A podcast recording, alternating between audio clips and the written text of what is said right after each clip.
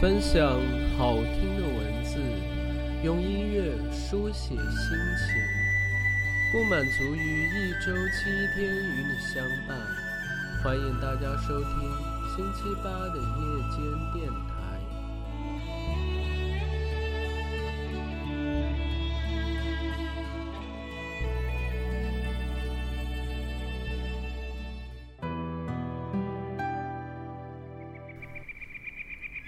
亲爱的听众朋友们，大家晚上好，我是文潇。可能大家很奇怪，为什么那么久没有再录制新的电台节目？可能会觉得这个人是不是就这样子放弃了？其实我必须要说，各种原因真的有很多。仔细想想，应该这么说吧。每个人在他不同的阶段，会有不一样的考虑，做的事情也是不一样的。可能一段时间以来，我更多的在沉淀吧。我的二零一四年真的经历了很多事情，做了很多过去那么些年一直想做而没有做，或者一直没有机会做的事。比如说，我有开始录自己的网络电台。我觉得在工作之余做一些自己感兴趣的事，自己的一些情绪可以得到很好的抒发，而且这也是一个很有趣的事情。然后我也有安排时间去外面旅行，既开阔了视野，身心也得到了放松。内心也得到了很好的沉淀。我还有参加一些运动，这些运动在之前仿佛跟我没有什么关系。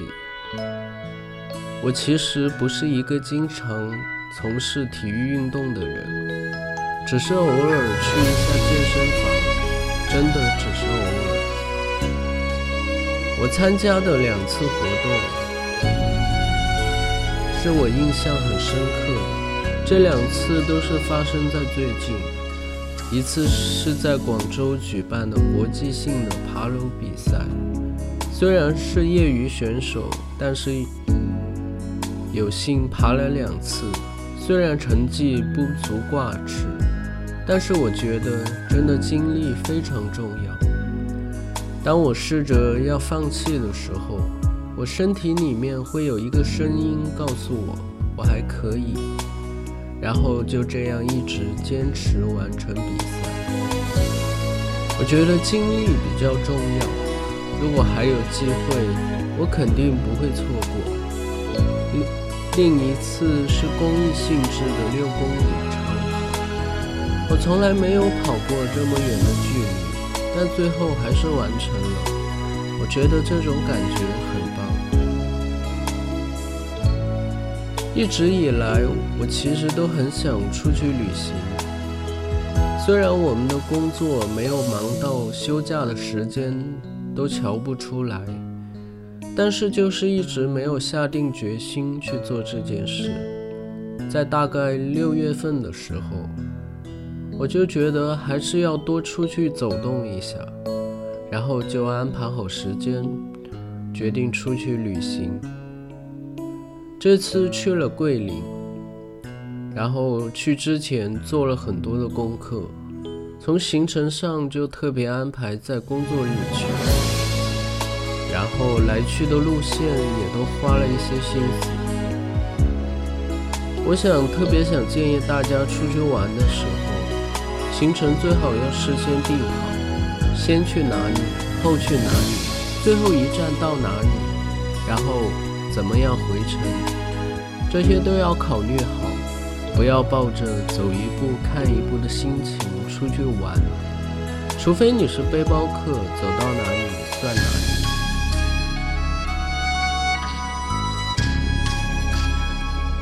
其实背包客没有什么不好，我其实很羡慕那些背一个包，然后想去哪里就去哪里的人。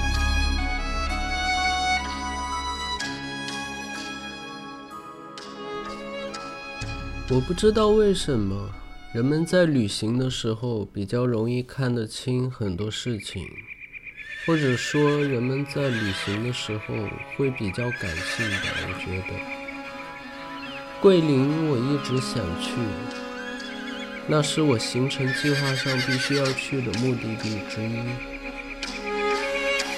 徜徉在漓江之上，骑行在十里画。犹如行走在艺术的街区，仿佛来到一个陌生的世界。你想认识一个城市，我觉得有两件事可以让你很快了解这座城市的样子。一件是品尝当地特色的美食，另一件就是认识当地的人们。走在阳朔西街。整个就是很闲适的感觉。我觉得在这里待久了，会让人失去斗志，停在那里什么都不想做。桂林的朋友，我觉得很 nice，嗯，就很真诚，不会有太多的心机或是其他的一些什么。让我印象最深的是，我们去看了《印象刘三姐》。虽然不是张艺谋指导时期的原班人马，但是还是很震撼。我觉得，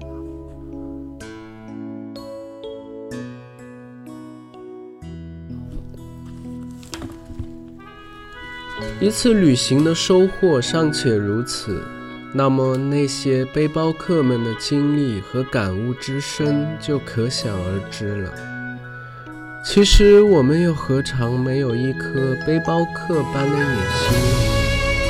但出于种种巨大的对于未来的恐惧，又紧紧地禁锢着我们。我们就这样终日生活在自由与禁锢之间，逐渐的也变成了满腹牢骚的那一位。可是，我们与我们周遭的一切，在背包客们看来，又何尝不是一个可望而未必可及的故事？生活或许就是一本各自书写着的自传，虽受用于篇幅，但内涵辽阔。它可能时喜时悲，时而波澜壮阔，又时而无聊至极。但正因为生活给了我们无限的可能性，以至于我们已然麻木了这些可能性。其实，背包客们终日寻找的，也许正是这种能让他们安定下来书写自传的可能性吧。